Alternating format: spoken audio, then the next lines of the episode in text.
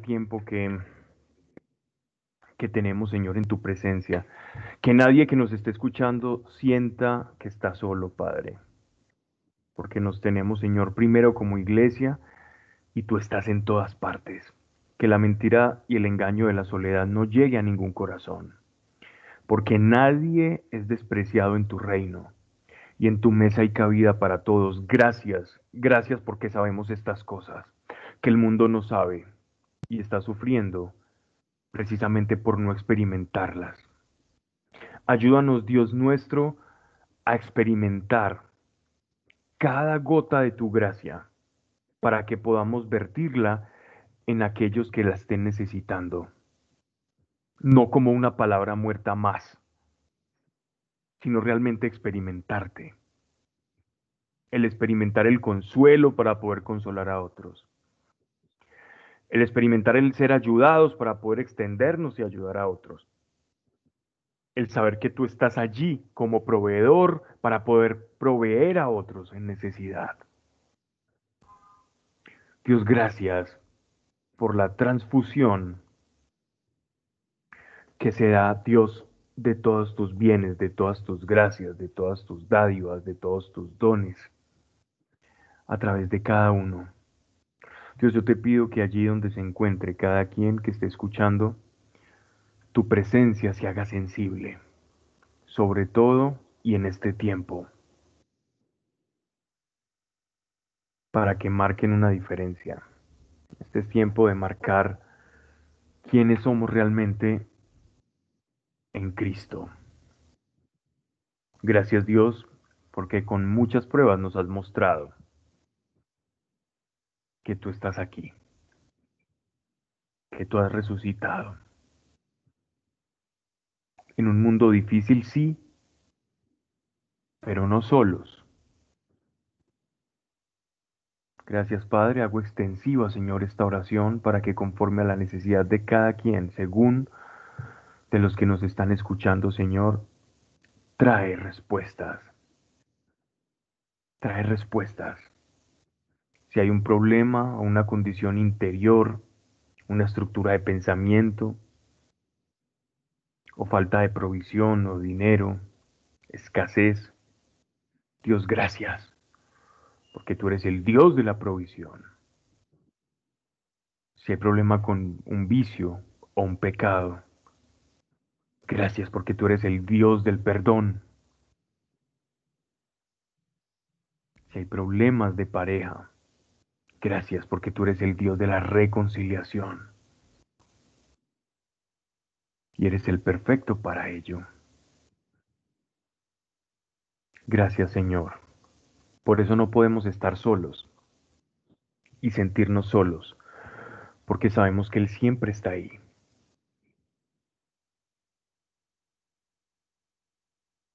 cuando la iglesia va perdiendo su primer amor,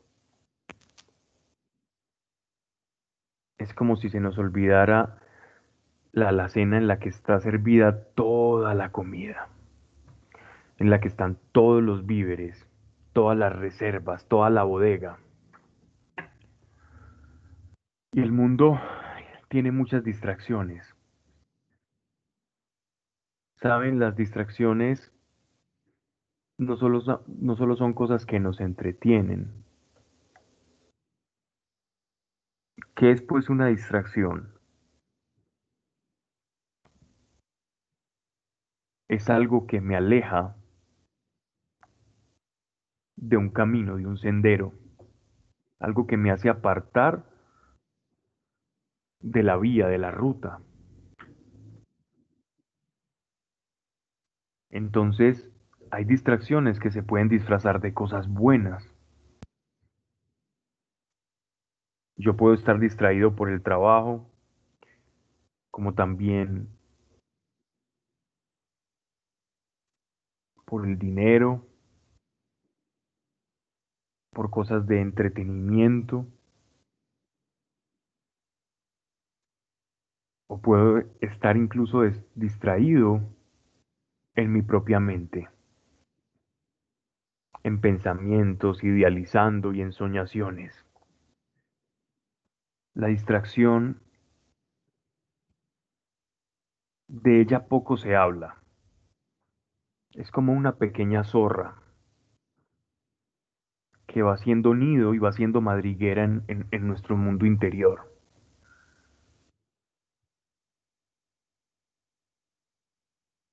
Puede no ser un pecado,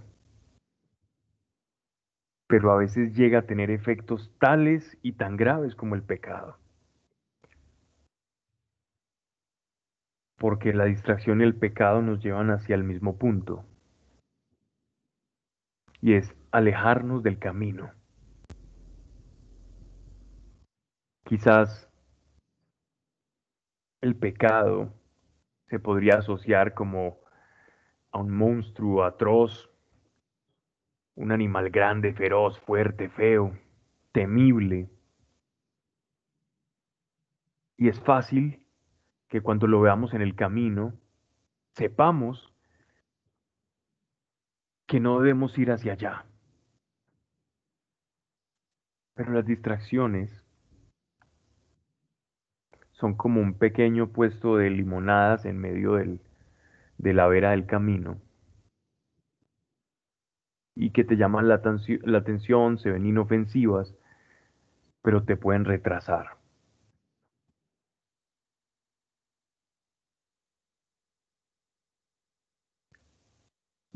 Cada uno de nosotros tenemos una debilidad o, o, un, o uno o varios distractores en nuestra vida. Examinemos qué nos distrae del camino, si bien crees que hay un camino si crees que Dios ya trazó un camino para ti.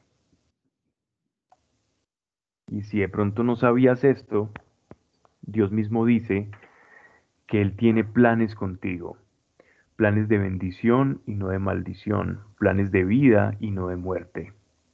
Es decir, ya tiene trazado un norte para nosotros.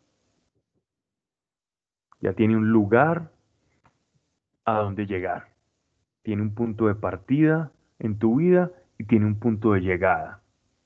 Recuerden las palabras del apóstol Pablo cuando hablaba sobre aquellos atletas de las fustas griegas, refiriéndose a la carrera de la fe. Toda carrera tiene un inicio y tiene un final. Y en ese trayecto nosotros hablamos de camino. El pecado es fácil reconocerlo. Cuando tenemos cierta intimidad con Dios, es fácil identificar en qué estamos pecando, porque el Espíritu Santo trae a nuestra conciencia esa sensación de, de falta, de, de daño que estamos causándonos. Esa conciencia de juicio, de pecado que viene, es una convicción y se da de manera natural. Pero las distracciones, al no ser en sí este pecado evidente, produciendo lo mismo que es alejamiento, es importante que aprendamos a identificarlas.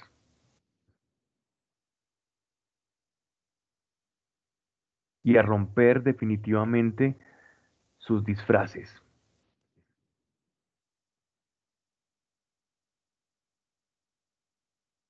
los disfraces, cómo se camuflan entre nosotros, cómo se camufla un deseo de proveer a, la, a mi familia, un sentido de responsabilidad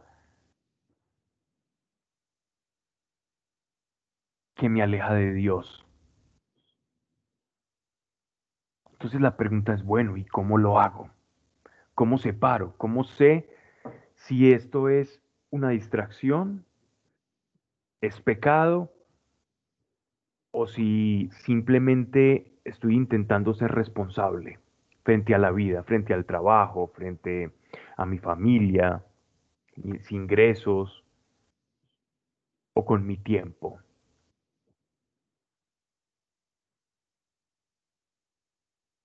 Y la respuesta a esto está en el seno de la intimidad con Dios.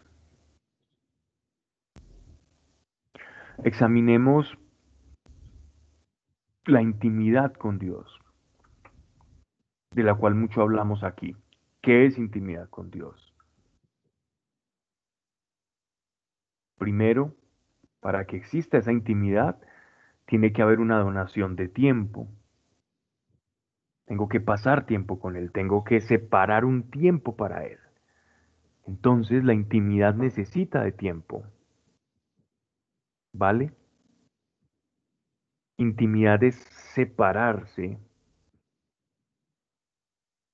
para una persona. Y ese separarme implica un espacio de tiempo. La distracción es separarme, pero no a la intimidad con Dios, sino hacer otras cosas.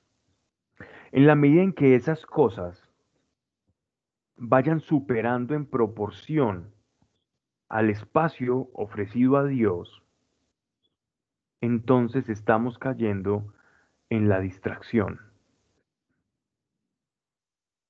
y alejándonos del camino una y otra vez. La vida cristiana muchas veces es ir y regresar al camino, ir y regresar, ir y regresar. O por el pecado o por las distracciones.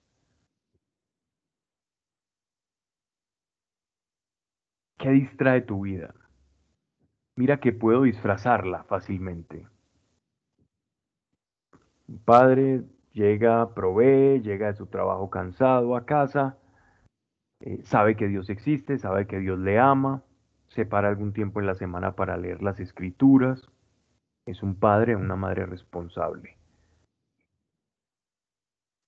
Pero aún a pesar que el mundo vea tu vida como una persona digna, una persona que está haciendo las cosas bien, en el mundo espiritual hay algo que está chueco. hay algo que está roto, que está quebrado. Y sabes que esto tiene que ver con el primer amor. Esto tiene que ver con el primer amor.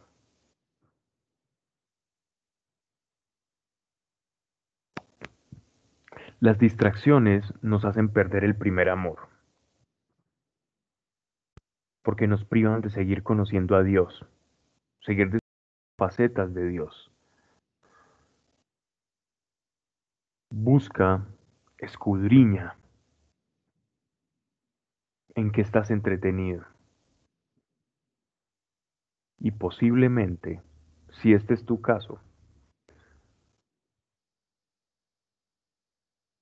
vas a hallar una respuesta alguna espina que te esté agobiando en la vida. Porque recordemos que Dios es como una especie de bodega.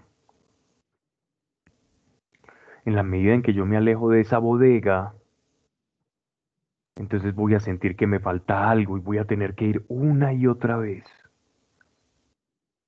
por mi provisión. Pero si yo no paso en, en tiempo con Dios, en intimidad, si estoy distraído o en pecado, es precisamente de aquello que me voy a privar, de esa intimidad, de la cual yo me nutro, de la cual yo recibo. Y si yo no recibo de Dios, entonces, ¿qué le voy a ofrecer a los demás? ¿Qué voy a expresar? ¿Cuál va a ser mi expresión ante los demás? Un vaso sin agua, ¿qué puede ofrecer? pero nosotros sabemos dónde llenarla. Pero como estamos distraídos, no podemos llenarla, el vaso.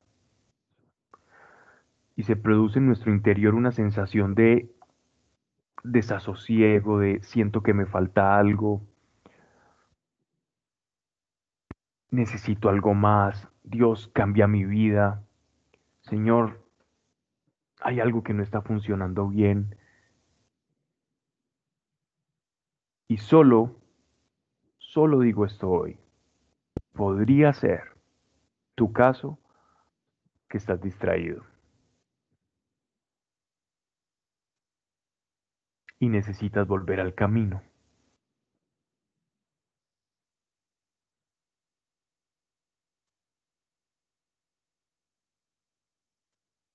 Lucha contra los disfraces de las distracciones.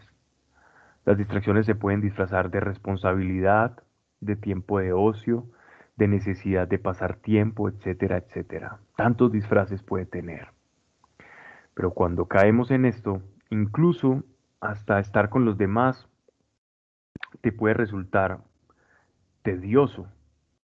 Cuando un vaso está vacío, no quiere hablar con nadie, no quiere expresarse con nadie, porque no tiene que ofrecer. La buena noticia es que sabemos dónde llenar el vaso. No busquemos en intimidad con Dios palabras graninocuentes o,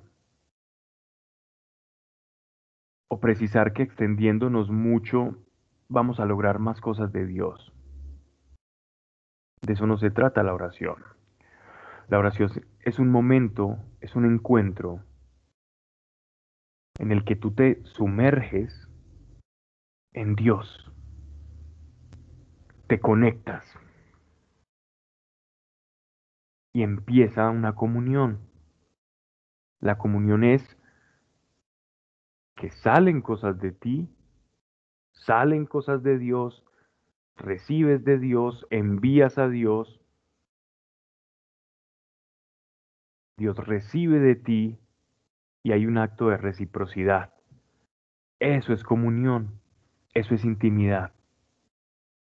A veces hay cosas que en intimidad Dios está haciendo y tú no te das cuenta. De hecho, la mayoría de veces no nos damos cuenta de lo que Dios está haciendo, salvo que el Espíritu Santo nos ilumine y nos muestre qué es lo que Dios está haciendo en un momento.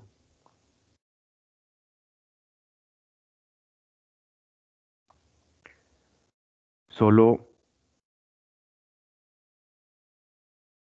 pongamos atención en qué nos puede estar distrayendo.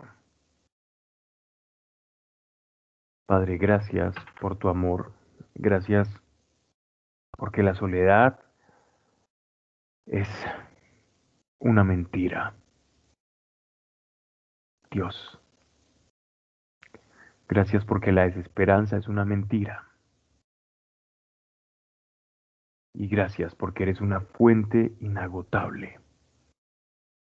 Ayúdanos, Señor, ayuda nuestra fe para que nos acerquemos todos los días confiadamente a tu trono de gracia y que no se diga aquí cosa alguna que no esté de acuerdo a tu voluntad, Señor. En el nombre de Jesucristo de Nazaret, así sea. Bien, venimos tocando la segunda carta del apóstol Pablo a, los, a la iglesia de Corintios. Estábamos hablando de un, de un pasaje muy especial en el que el apóstol está redondeando todo el discurso sobre la colecta que se viene haciendo a los necesitados de Jerusalén que se ubicaban en un estado de extrema necesidad. Y nos empieza a enseñar pues el apóstol a través de principios, principios que operan en el mundo espiritual, pero que trascienden a la materia, al mundo material. Como el principio de siembra y cosecha es algo incluso casi como si fuera una ley del espíritu. Y entonces venía respecto a esta colecta dándonos a entender cómo ese principio opera para Dios en el mundo espiritual. Vamos entonces capítulo 9, versículo 10. Dice, el que da la simiente, simiente significa semilla, al que siembra, también le dará el pan para su alimento. Noten aquí algo. El que da la semilla en el texto que estamos escudriñando, como Él viene en mayúscula, no solo porque viene de un punto, sino porque ese que da la semilla es Dios. El que da la semilla o el que da la simiente, como está en esta traducción, al que siembra, o sea, cuando nosotros damos algo, miren en la calidad en la que Dios nos pone. Deténgase aquí conmigo un momento. El que da la simiente significa que es Dios el que provee. Es uno el que da una semilla. ¿La semilla qué es? Es una pequeña fracción de algo que se va a terminar convirtiendo en un árbol que a su vez va a dar muchos frutos y va a dar semillas. Pero entonces nosotros en este caso seríamos al que siembra. Así que Dios nos pone en calidad de mayordomos. Tú y yo para Dios somos unos mayordomos.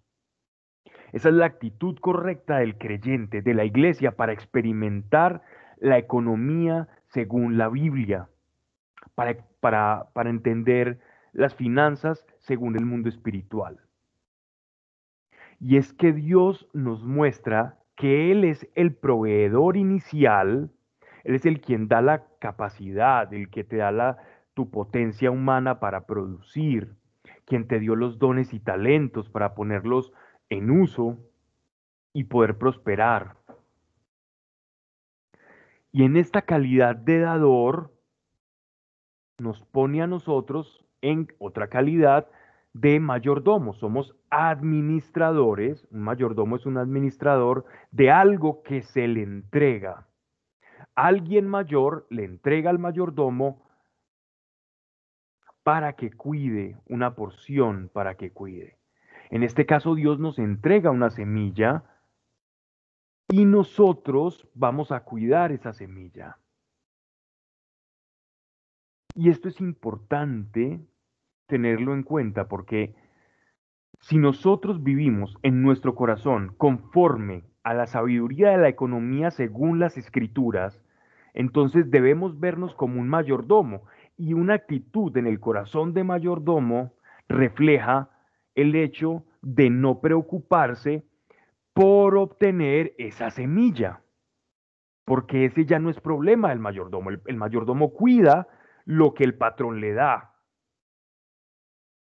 El patrón es el que tiene el problema, la responsabilidad de seguir dando esa semilla. Así que es problema de Dios y es tarea de nuestro Señor el proveer. Recordemos las sabias palabras de Abraham cuando le dice a su hijo Isaac, el hijo de la promesa, Dios provee un cordero. En ese presente que le habla, dice, Dios provee un cordero. Abraham asumía que el mismo que lo había llamado para ofrecer un sacrificio, el sacrificio a su hijo, tenía la responsabilidad de ponerle todo a su disposición para poderlo ejecutar. Si Él me llamó, yo soy el mayordomo, yo voy y Él me pone la semilla, Él puso el cordero. Y es exactamente lo que está pasando acá. Entonces, cuando vivimos con actitud de mayordomos, empieza a ocurrir algo y es, ya no me preocupo como el mundo se preocupa por el mañana. Empieza a bajar la preocupación, ocuparme antes de, antes de que algo ocurra. Eso es preocuparse. Me ocupo antes de que algo ocurra. Me ocupo ciertamente innecesario, de manera innecesaria. Porque de hecho no me puedo ocupar de algo antes de que ocurra. Yo me puedo ocupar de las cosas en el acto, instante en el que ocurren, no antes. Y por eso muchos sufrimos muchas cosas interiormente, angustia, ansiedad, enfermedades que se terminan somotizando a través de la preocupación, dolores de cabeza, falta de sueño, dolores en el cuello, articulaciones. La preocupación puede hacer tantas cosas. Miren que es tan fácil que, de hecho, aquellos que trabajan como quiroprácticos y estudian cómo la tensión o cómo la preocupación termina repercutiendo hasta en los huesos por los mismos músculos que se van cargando de tensión y esto empieza a formarse como una especie de efecto dominó, un mal sistémico y puede incluso hasta deformar nuestra postura o generar esos dolores huérfanos o fantasmales. Y muchos son ocasionados por la preocupación. Pero el mayordomo no tiene por qué preocuparse. El mayordomo sabe, versículo 10, el que da la simiente al que siembra, también le dará el pan para su alimento y multiplicará vuestra sementera y acrecentará los frutos de vuestra justicia. Ven cómo Dios no deja a nadie sin su paga. El problema es que somos temerosos por naturaleza y faltos de fe. Y no creemos lo que está escrito.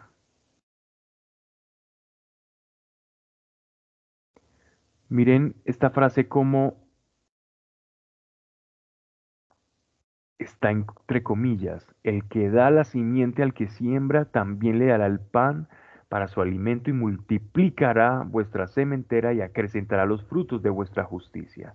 En la medida en que tú como mayordomo pongas al servicio la semilla que has recibido de Dios, que se logra en intimidad con Dios, llenando el vaso, en esa medida Dios va a multiplicar en ti aquello que te da. Porque el buen mayordomo, con la semilla que se le entrega, produce muchos árboles y esos árboles producen a su vez muchos frutos. Y entonces luego llega el Señor del campo, ve al mayordomo que tiene su, su hacienda muy bien planificada, productiva, bollante, y que creen que va a ser el dueño de la tierra va a ensanchar ese territorio y le va a entregar más semilla para que siga reproduciendo más semilla. Y esa es la reciprocidad de Dios con nosotros.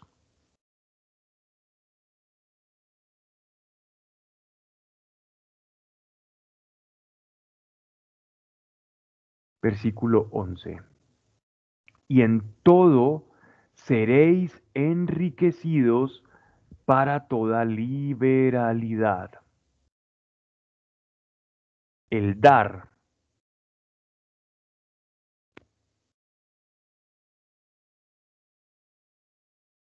genera más capacidad de dar. Cuando tú das, lo que estás generando en la dinámica del espíritu es que Dios te entregue más. Tú das un ciento y Dios te entrega un 200. Tú das un 200 y Dios te entrega un 400. Y en esa medida, sin límite, el límite lo pone cada persona. Y esto es palabra de Dios. Y en todo seréis enriquecidos para toda liberalidad. ¿Qué es liberalidad? Para poder dar que por nuestra mediación produzca acción de gracias a Dios.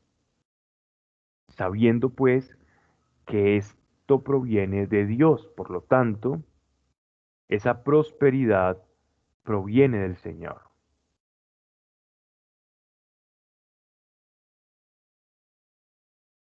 Ojo, porque si bien Pablo está hablando en torno a una colecta que se está haciendo para las de la iglesia de Jerusalén, está hablando de un principio espiritual que opera para cualquier cosa que podamos sembrar. no solamente se refiere a un tipo de limosna o colecta, sino a todo aquello, bien sea en especie, bien sea en, en cosas no tangibles como el tiempo, como, como el amor, como el apoyo, como el escuchar, como los consejos. De la misma manera se va a cosechar.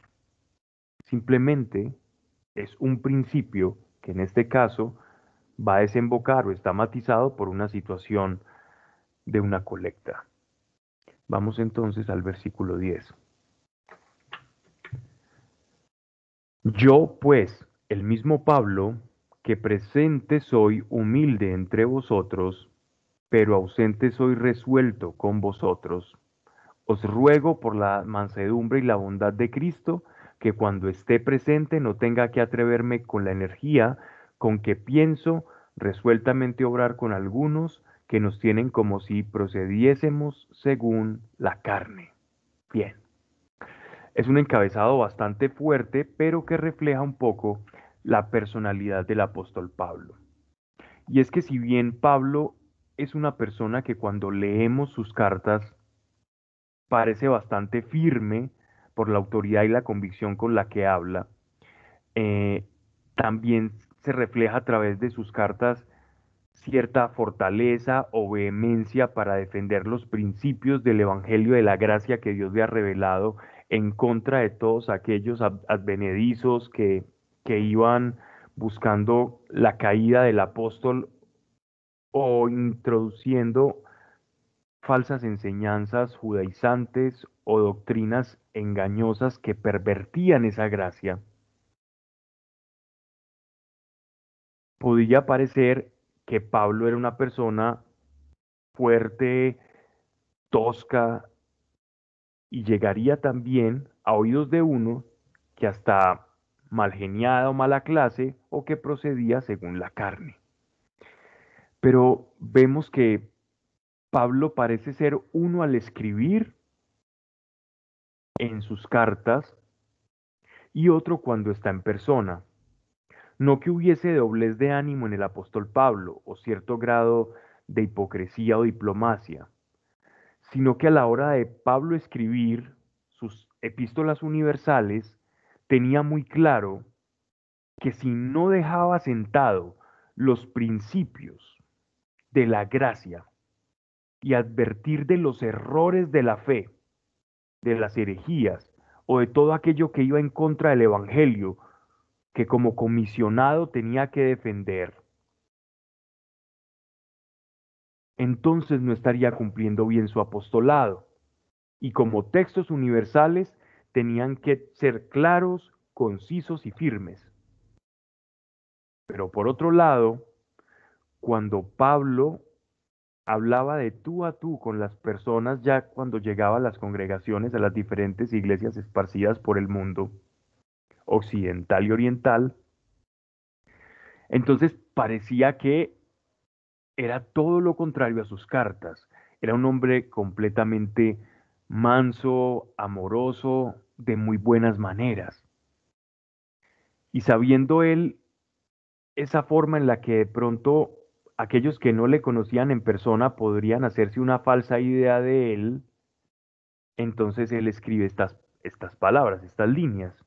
Yo pues el mismo Pablo, que presente, soy humilde entre vosotros, o sea, una persona de una mansedumbre y muy calmada, pero dice, pero ausente soy resuelto con vosotros, es decir, ausentes a través de sus cartas. Os ruego por la mansedumbre y la bondad de Cristo, asumiendo que esta mansedumbre y bondad que él tiene, que de alguna manera detiene todos los bríos de de ese hombre de acción impetuoso que perseguía a los cristianos, pero que por la acción del Espíritu Santo se fue transformando más a la imagen de Cristo que a la de un hombre completamente apasionado y sin empatía humana. Y dice que cuando esté presente no tenga que atreverme con la energía con que pienso resueltamente obrar con algunos que nos tienen como si procediésemos según la carne. Es decir, eh, según lo que Pablo pensaba, de regreso al a visitar a la iglesia que estaba en Corintio, él venía ya con el ánimo de reprender duramente a aquellos que estaban pervirtiendo sus enseñanzas y que intentaban ponerlo sobre el banquillo del acusado, tratando de desviar la atención de las personas del Evangelio de la Gracia y vendiendo la idea de que el apóstol Pablo estaba algo así como predicando otro evangelio y no el evangelio de Cristo. Porque el, judaísmo más arraigado chocaba tanto con la idea de la gracia. Y dice, pues aunque vivimos en la carne, versículo 3, no militamos según la carne. Y esta palabra, para no dejarla como pasar por alto, eh, este es vivir según la carne, no significa que el apóstol Pablo lo estuvieran aquellos contradictores atacando como si tuviera una vida eh, licenciosa, inmoral o con problemas de esa índole, sino que muy claramente vemos marcada en la Biblia, en el Nuevo Testamento, la diferencia entre vivir en la carne y vivir en el espíritu. Y aquel que vive en el espíritu es guiado por el espíritu, porque se vive en el espíritu según quien me guía. Si me guía la carne, vivo según la carne, mas si el espíritu es el que guía mis pensamientos y mis pasos, es mi centro de gravedad, entonces yo vivo en el espíritu y obro en el espíritu, por consiguiente.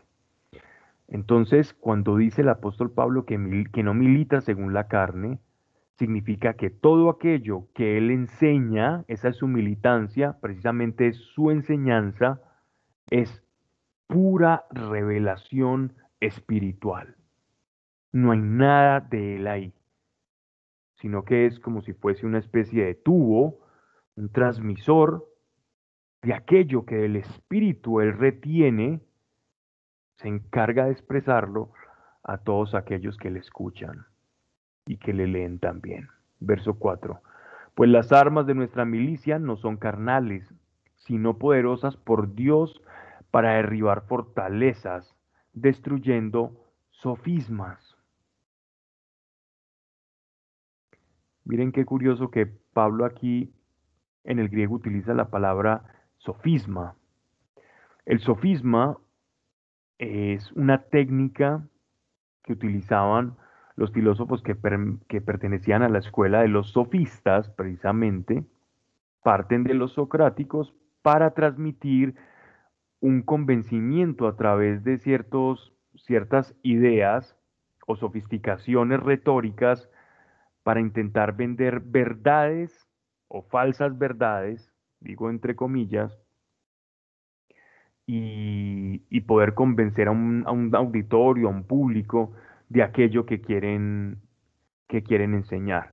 Y es que los sofistas pululaban por esa época y las técnicas de, de los sofistas, como utilizar el lenguaje algo así como para enredar.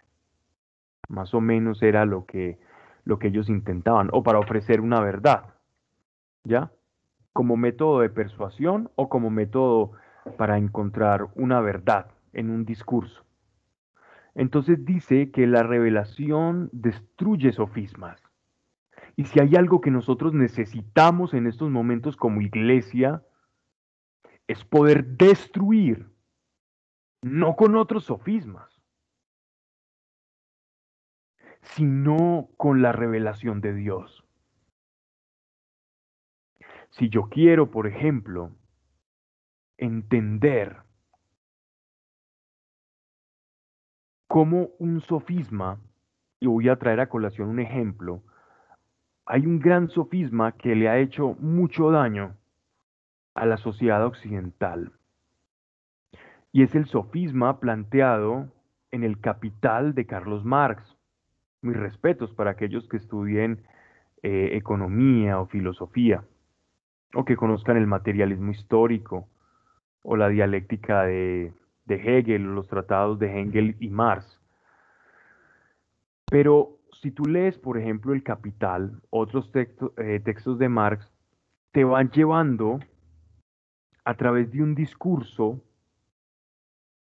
a creer que hay un enemigo externo a través de, de las clases sociales.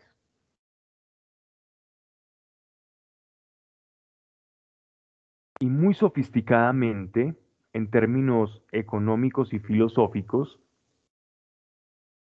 te van llevando a una ideología y a una forma de pensar. Como el apóstol Pablo en tiempos antiguos hubiera luchado contra este tipo de sofisma. Con la revelación. ¿Qué dice la palabra de Dios, por ejemplo? El problema de los hombres es que existan una clase burguesa y una clase proletaria. El problema del ser humano es que estemos destruyendo la naturaleza, estoy hablando ya de otro sofisma que es el, el ecologismo radical. O el problema es que los hombres oprimen a las mujeres y por eso el mundo está mal, el feminismo. O el problema del ser humano es que no dejamos una libertad abierta y general absoluta para todos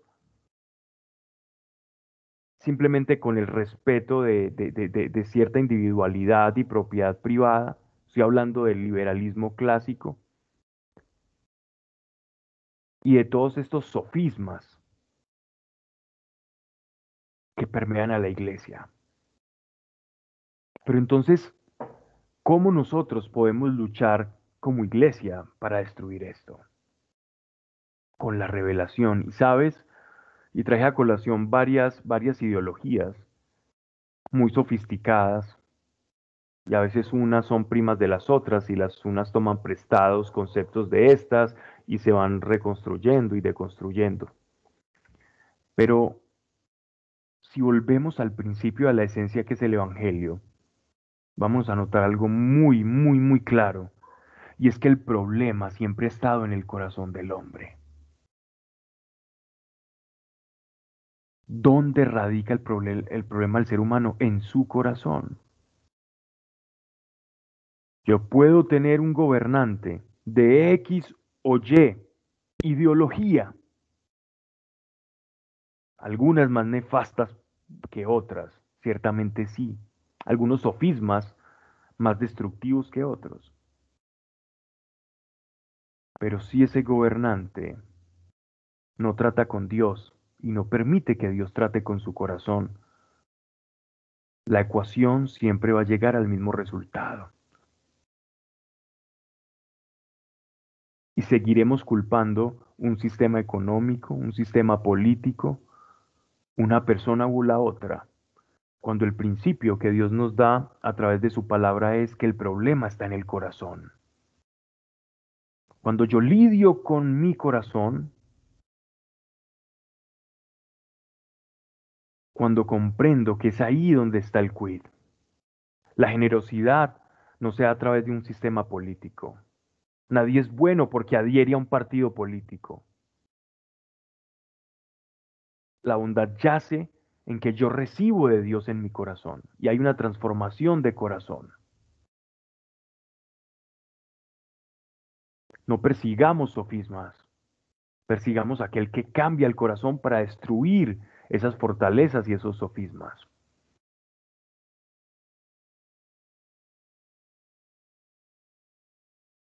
Verso 5. Y toda altanería que se levante contra la ciencia de Dios. La ciencia de Dios es la revelación, toda altanería que se levante contra la ciencia de Dios. El comunismo se levantó contra Dios, uno de los principios que dejó consignado o de sus frases anecdóticas y adagios de Carlos Marx fue, la religión es el opio del pueblo. Dios no existe de aquello por el, de, por el materialismo histórico. Solo existe la materia. El espíritu y todas estas idealizaciones son mentiras.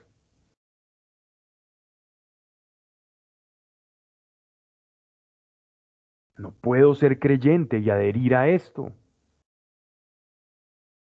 No puedo. Cuando no entiendo que el problema está en el corazón. Y doblegando todo pensamiento a la obediencia de Cristo. Y doblegando todo pensamiento a la obediencia de Cristo.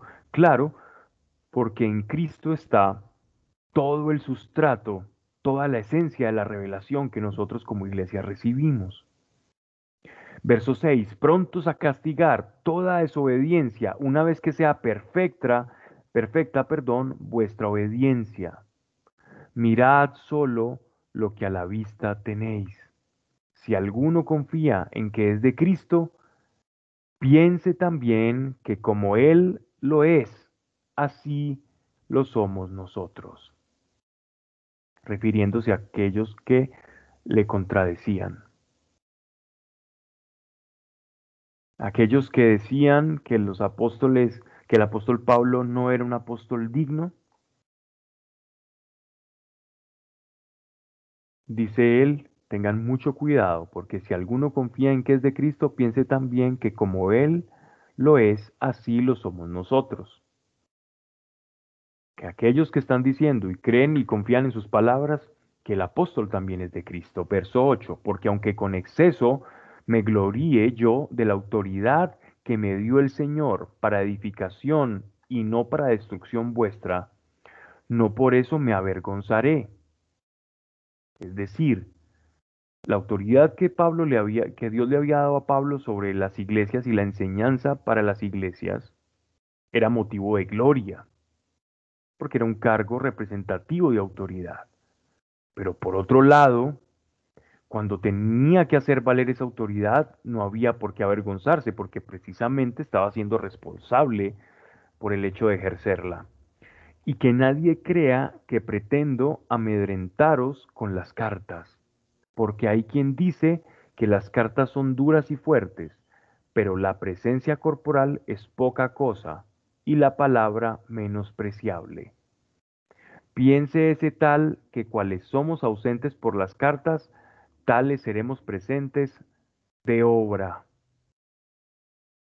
Ya podemos ver entonces quienes pensamos que el apóstol Pablo era alguien difícil de tratar por, la fuerza que algunas veces vemos con la que defiende las ideas en su carta.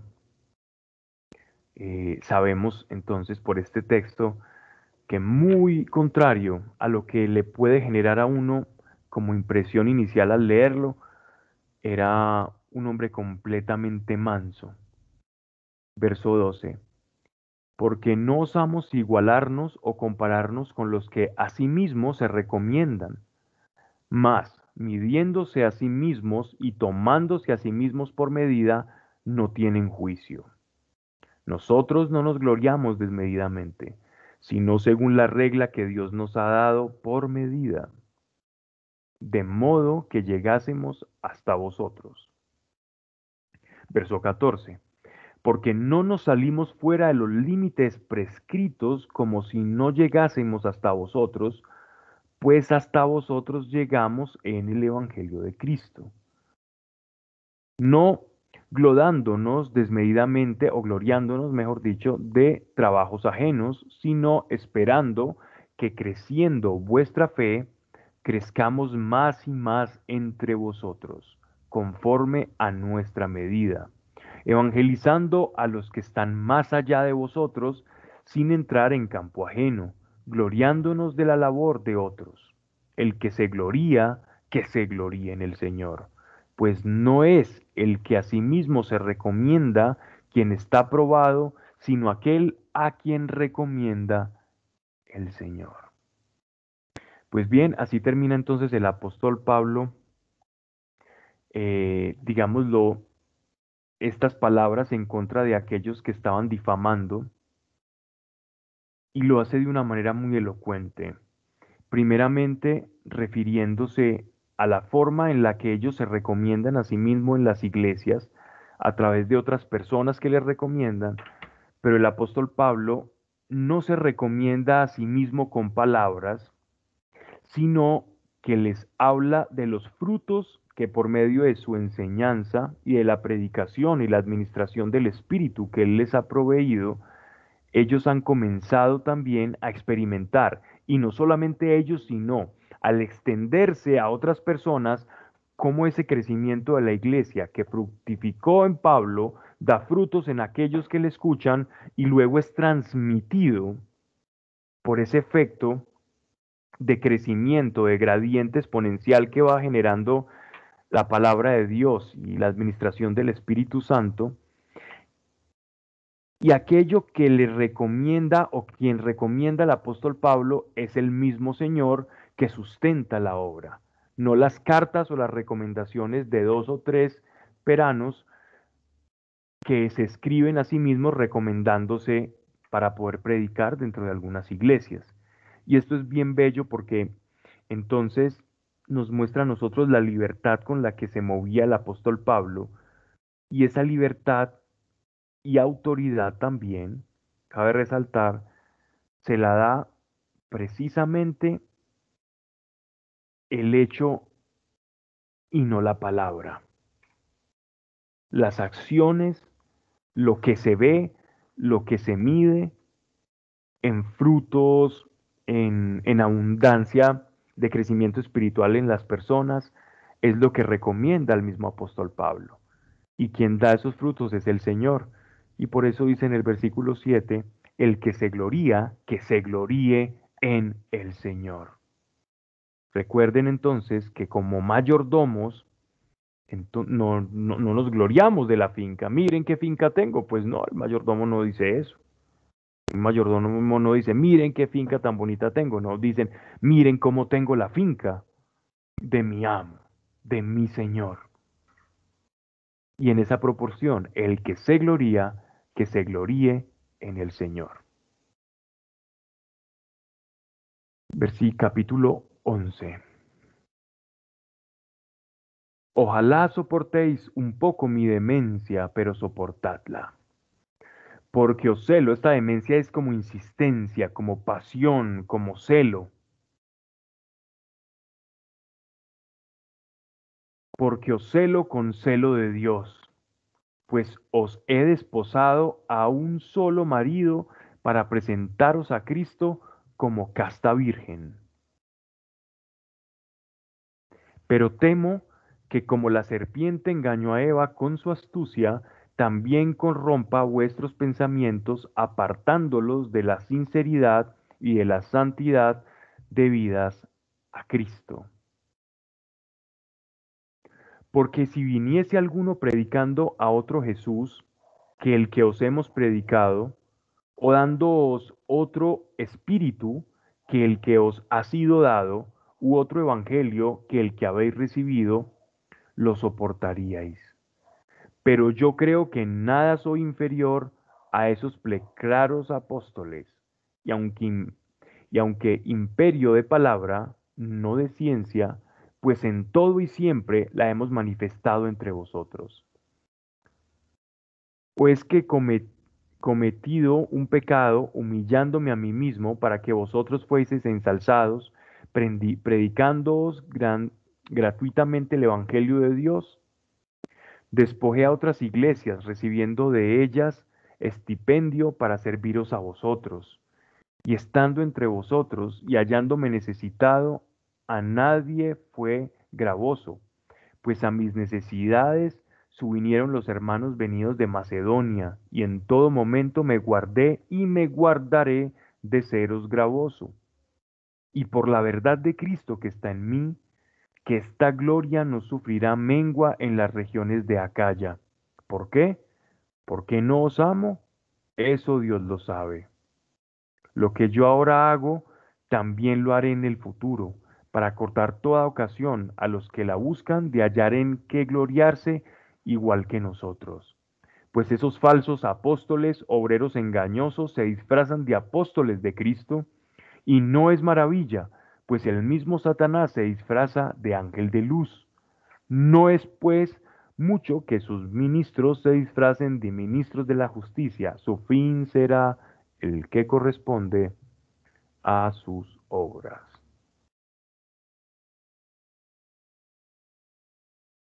Bien.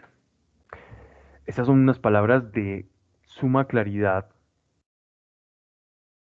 y el apóstol un poco se excusa por la forma en la que hace valer su autoridad como apóstol y sembrador sobre ellos. Pero se excusa de una manera no sin antes hablar del gran afecto que les tiene. Precisamente eh, menciona el hecho de no serles gravoso. ¿A qué se está refiriendo el apóstol con no ser gravoso? y con no dar ocasión a Satanás para que tiente sus mentes de la misma forma que la serpiente hizo con Eva. Es una forma de vida que Pablo quiso llevar delante de aquellas iglesias de Asia por amor y para no dejarles caer en tentación. Entonces Pablo recibió estipendio. ¿Qué significa estipendio? Recibió algunas donaciones de personas de otras iglesias, pero no precisamente de aquella de Corintio, para no serles gravoso, para no darle, como ya habían tantos rumores de, de aquellos judaizantes y estas personas que ponían en entredicho la autoridad del apóstol Pablo, entonces, para no seguir alimentando esto y poder llegar sabiamente, en ningún momento fue una carga para ellos. En manutención, en estipendios, en limosna, en ayudas en los viajes, sino que siempre se sirvió de otras personas y de otras iglesias para no permitir que ya una mente alterada y afectada pudiese entonces generar como cizaña entre ellos, porque lo mismo nos pasa a nosotros. Miren, cuando a veces tenemos o hemos escuchado rumores de alguien, o nos dicen, no, mira, es que esta persona está así, una persona que tú no conozcas, o que de pronto eh, simplemente le reconozcas, pero que no le conozcas. Y alguien te da una apreciación de esa persona negativa.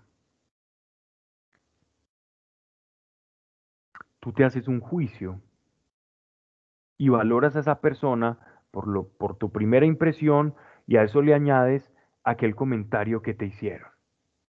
Entonces vas deformando la idea conforme a la verdadera realidad de esa persona, sin saber por qué es como es, sin saber si tiene algo, por qué lo tiene, simplemente juzgas a través de, de una filtración de otro y te dejas permear de eso. Entonces, digamos que el apóstol Pablo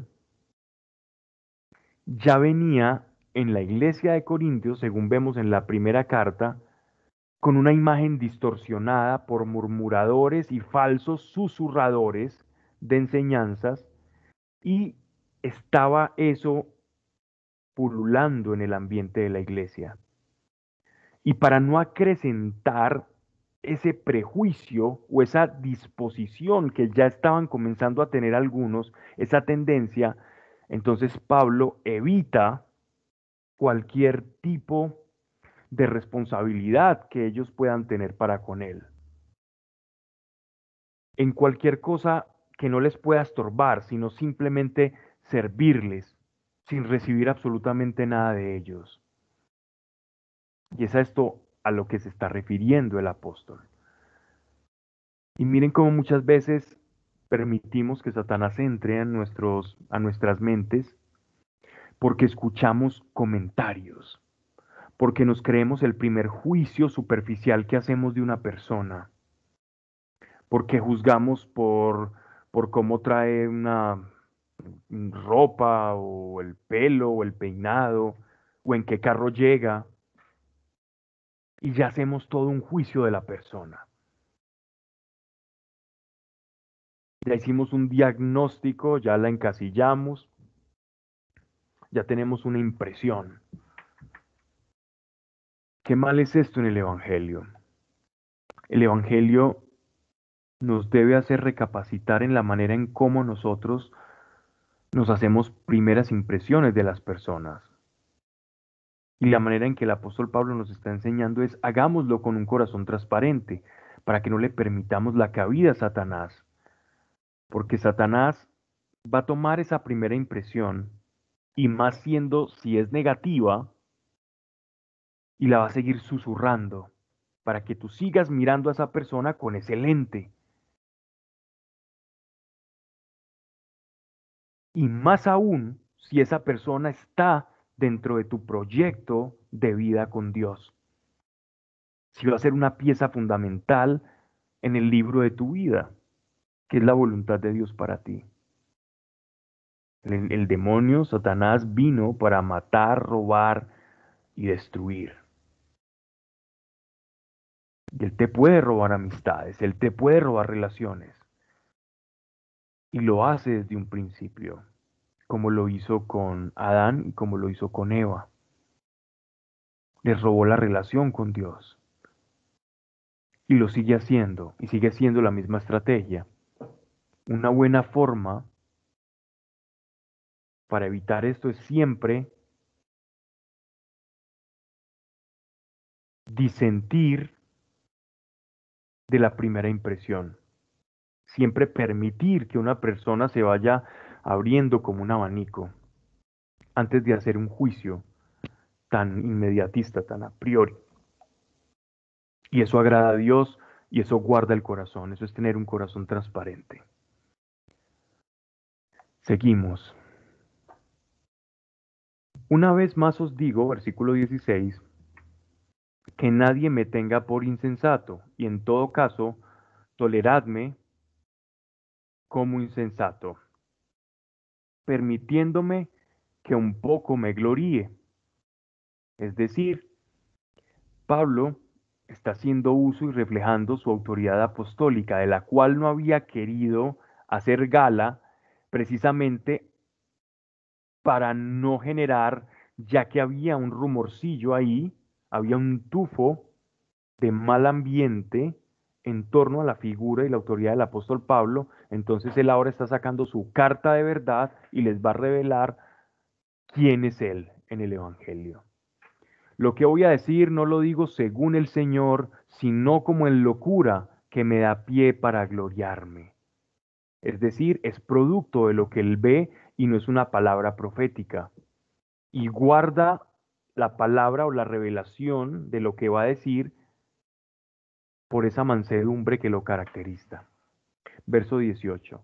Pues que muchos se glorian según la carne, también yo me gloriaré, pues con gusto soportáis a los insensatos, siendo vosotros sensatos. Soportáis que os esclavicen, que os devoren, que os engañen, que se engrían, que os ahofeteen. Con sonrojo mío lo digo, es que nosotros nos hemos mostrado débiles en aquello en que cualquiera ose gloriarse, en locura lo digo, también os haré yo. ¿Son hebreos? También yo. ¿Son israelitas? También yo. ¿Son descendencia de Abraham? También yo. ¿Son ministros de Cristo? Hablando en locura, más yo en muchos trabajos, en muchas prisiones, en muchos azotes, en frecuentes peligros de muerte. Cinco veces recibí de los judíos cuarenta azotes menos uno. Tres veces fui azotado con varas, una vez fui apedreado, tres veces padecí naufragio, un día y una noche pasé en los abismos del mar. Muchas veces viajé me vi en mil peligros de ríos, peligros de ladrones, peligros de aje, peligros de los gentiles, peligros en la ciudad, peligros en el desierto, peligros en el mar, peligros entre todos los falsos hermanos, trabajos y miserias, en prolongadas vigilias, en hambre y sed, en ayunos frecuentes, en frío y en desnudez. Esto sin hablar de otras cosas, de mis cuidados de cada día, de la preocupación por todas las iglesias ¿Quién desfallece que no desfallezca yo? ¿Quién se escandaliza que yo no me eh, abrace? Si es menester gloriarse, me gloriaré en lo que es mi flaqueza. Dios y Padre del Señor Jesucristo, que es bendito por los siglos, sabe que no miento. En Damasco, el etnarca rey de Aretas puso guardia, rey Aretas, perdón, puso guardia en la ciudad de los damasenos para prenderme. Y por una ventana, en una espuerta, fui escolgado por el muro y escapé a sus manos. Wow, esto es tremendo porque el apóstol nos está reflejando todas las peripecias que ha pasado, pero lo hace de una manera muy ingeniosa, porque precisamente él se está gloriando de su fragilidad y de su debilidad humana. ¿De qué se gloria uno normalmente? De la fuerza, de las capacidades, de los logros, de las posesiones, de todo aquello que es un plus, algo que suma, es lo que genera una causa para gloriarse. Entonces Pablo está jugando un poco, de una manera muy sabia, con aquellos que se gloriaban de ser judíos, hebreos, y que por eso tenían la autoridad para enseñar y disentir la predicación de la gracia que predicaba el apóstol Pablo. Y asumiendo la autoridad de ser judíos de nacimiento, descendiente y simiente de Abraham, entonces se jactaban de eso para poder intentar destruir, deshacer o quitar de todo prestigio al apóstol. Y el apóstol Pablo, como solía ser también nuestro Señor, le da vuelta a eso y en vez de gloriarse de ser apóstol, de haber visitado, eh, subido al tercer cielo, de haber tenido revelación, de haber conocido a nuestro Señor resucitado, de tener una comunión con Dios íntima y permanente, como la tenían estos apóstoles. Pablo entonces se gloria diciendo, no sin antes decir que yo también soy judío, soy hebreo y todo esto, me glorío de mi flaqueza, de mi pequeñez. Lo que me hace grande es lo pequeño que soy por el grande que está en mí que me hace pasar por todas esas circunstancias.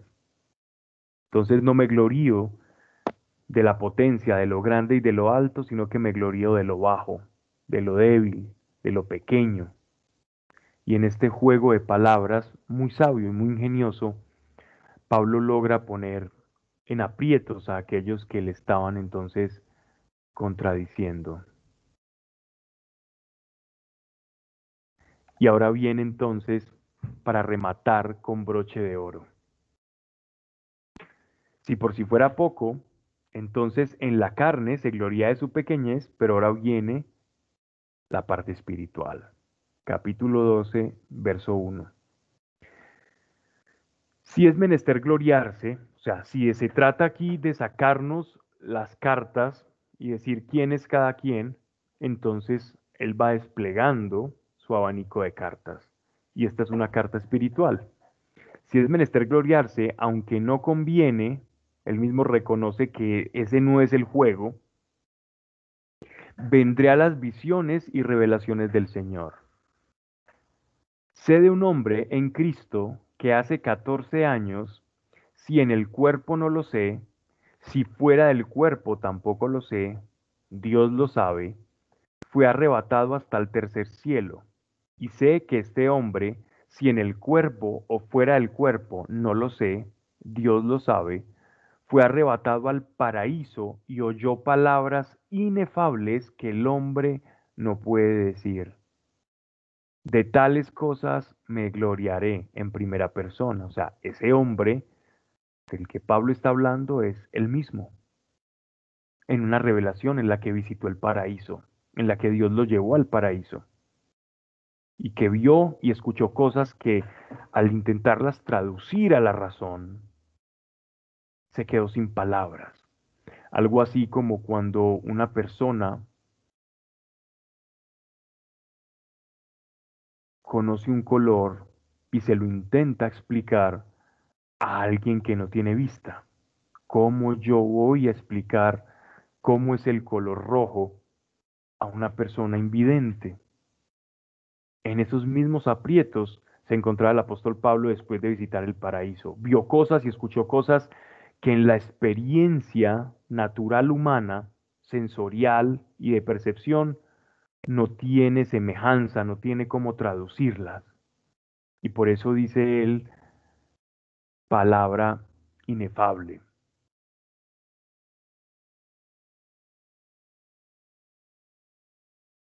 Dice,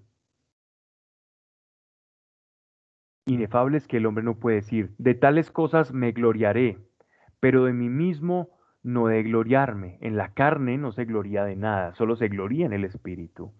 Si no es de mis flaquezas, como lo decíamos anteriormente, verso 6. Si quisiera gloriarme, no haría el loco, pues diría verdad. Me abstengo, no obstante, para que nadie juzgue de mí por encima de lo que en mí ve y oye de mí a causa de la alteza de mis revelaciones,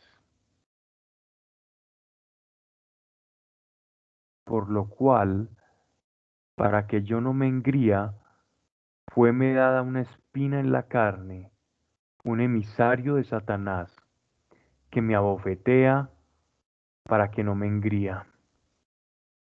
Vamos a dejar acá, porque de este texto hablaré mucho más extendido y nos queda poco tiempo y alcanzo a ver en el chat que hay peticiones de oración.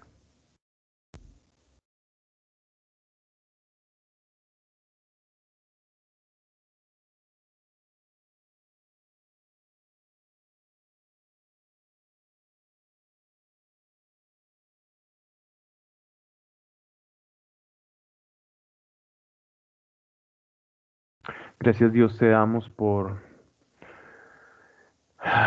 por el Señor Augusto, Padre, y por su corazón, Señor.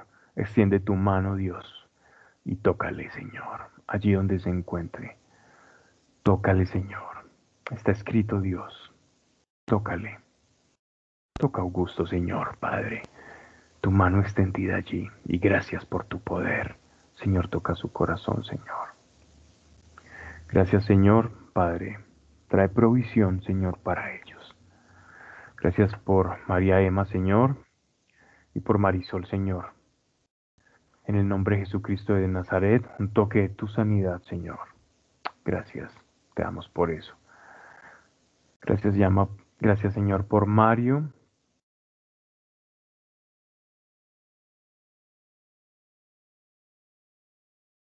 Gracias en el nombre de Yeshua de Nazaret, todo proceso infeccioso termina ahora en el mismo nombre de Yeshua de Nazaret. Ahora mismo, al momento en que decimos ahora, Él comienza a recuperarse sobrenaturalmente en el nombre de Yeshua de Nazaret, ahora mismo. Y gracias, Padre, por tu poder. Gracias por Liliana, Señor. Gracias por Sergio. Un toque tuyo es suficiente para ellos, Señor. Gracias, Señor. Sanidad, sanidad, respuestas y revelación para ellos, Señor. Gracias por Ofelia. Gracias, Señor. Por tu sanidad, Señor, sorpréndela. Gracias por Ana, Señor. Gracias por por Ana Isabel, Señor. Gracias, Espíritu Santo.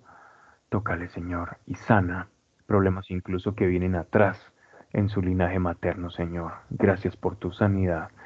Gracias por María Fajardo, Señor. Extendemos sanidad, Señor, y tu poder sobrenatural tocándolo allí, Señor. Tocándole allí, Señor. Gracias, Señor, por las personas, Señor, que viajan, Dios. Gracias por la revelación que les dan. Y sorpréndelos allí, Señor. Sorpréndelos porque te llevan a ti. Gracias por Julián, Señor. Gracias por Julián Flores, Padre. Un toque tuyo es suficiente para él, Señor. Gracias. Padre, cualquier cosa que esté ocurriendo en esta casa, Señor, tu mano poderosa ahora desciende sobre este lugar, Señor. Y aquello que está flojo se cae, Señor, y cualquier cosa que haya sido puesta en contra de esta familia en el nombre de Yeshua de Nazaret. Tu poder actuando ahora mismo en el nombre de Yeshua de Nazaret y lo que has empezado terminarás en esta familia. Y gracias, Señor, por la economía, Señor, de la familia Botero Jaramillo, tu poder, tu poder extendido allí, Señor. Enséñales el principio de la siembra y la cosecha, Señor, que en el Espíritu hay provisión. Y gracias por Elizabeth. Gracias Dios. Gracias por Elizabeth, Señor, que tienes para ella, Padre. Dale sueños y revelaciones, Señor, porque sé que vienen días de paz para ella. Gracias, Señor, que no se haya dicho cosa alguna que no esté de acuerdo a tu voluntad y que cada cosa, Señor, sea grabada en el corazón y puesta por obras. La paz sea con todos.